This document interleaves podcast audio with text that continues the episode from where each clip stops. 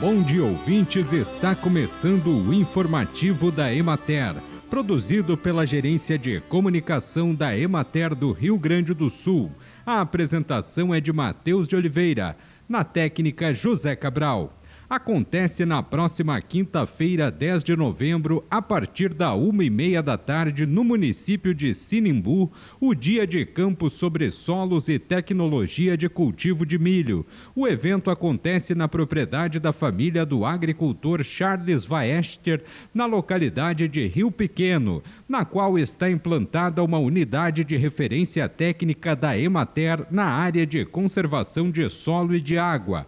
Durante a tarde, os participantes poderão percorrer quatro estações em que serão apresentados os temas tecnologia de cultivo e controle de pragas na cultura do milho, uso conservacionista do solo, culturas de cobertura e manejos de solos e secagem e armazenagem e conservação de grãos. A atividade visa difundir por meio de atividades práticas técnicas de manejo conservacionista do solo através do manejo de plantas de cobertura, controle de erosão e correção da fertilidade, bem como técnicas adequadas de fertilização das culturas.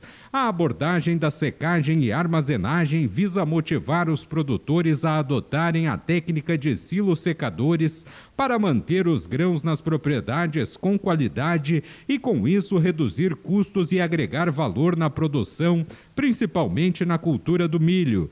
No município de Sinimbu, 1.650 famílias de agricultores familiares investem no cultivo do milho, em uma área de cerca de 4 mil hectares. O Dia de Campo integra as ações do Programa Estadual de Produção e Qualidade do Milho ProMilho, da Secretaria Estadual da Agricultura, Pecuária e Desenvolvimento Rural. O programa visa incentivar, fomentar e coordenar ações que aumentem a produção e a qualidade do milho no estado do Rio Grande do Sul.